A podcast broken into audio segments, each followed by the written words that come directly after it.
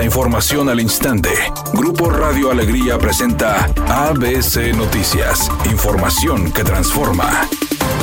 ¿Qué tal? Muy buenas tardes, esta es la información. Durante seis meses que legisladores del PRIAN insistieron en la comparecencia del secretario general de gobierno, Javier Navarro, ayer en el Congreso del Estado se realizó su audiencia. Sin embargo, la sesión se llevó a cabo a medias y terminó de forma inesperada, por lo que el funcionario solicitó la suspensión del proceso. Durante la audiencia, Navarro expuso presuntas irregularidades como que el panista Hernán Salinas y el priista José Luis Garza solicitaron su juicio como presidentes de partido y no como ciudadanos. Además, además de que pusieron la misma dirección para recibir notificaciones y mostró oficios con firmas de legisladores que no coinciden. Además, los demandantes cambiaron la acusación en contra de Navarro, señalando que no publicó en tiempo reformas y decretos en el periódico oficial del Estado, cuando anteriormente señalaron que nunca las había presentado.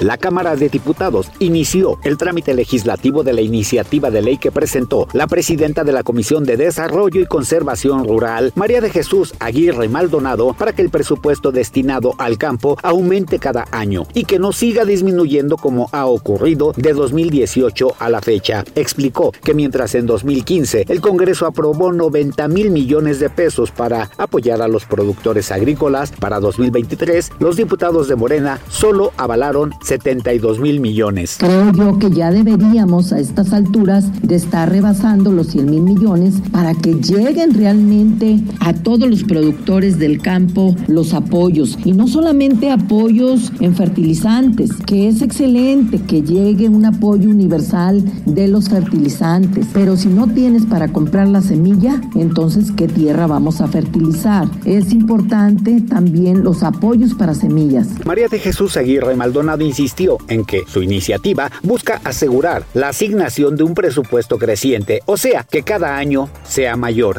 Editorial ABC con Eduardo Garza. Las empresas contaminantes ya están exhibidas por el gobierno del estado. Son Crisa, Candelium, Iberdrola, entre otras. Pero ahora que sigue, no basta con exhibirlas. Como ciudadanos queremos que nos digan cómo van a sancionar o castigar a quienes envenenan el medio ambiente.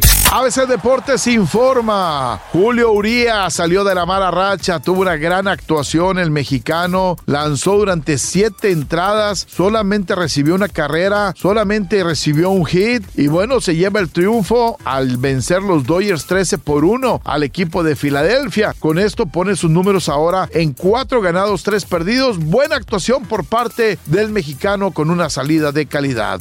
Atención mamás, hoy es el gran día. Grupo Radio Alegría tiene preparado para ustedes un gran evento. El nombre a toda madre. Se llevará a cabo esta tarde y noche en la Arena Monterrey con grandes invitados. Estarán actuando para todas las mamás regiomontanas Salomón Robles, Los Terrícolas, La Morocha, El Poder del Norte, entre muchos otros.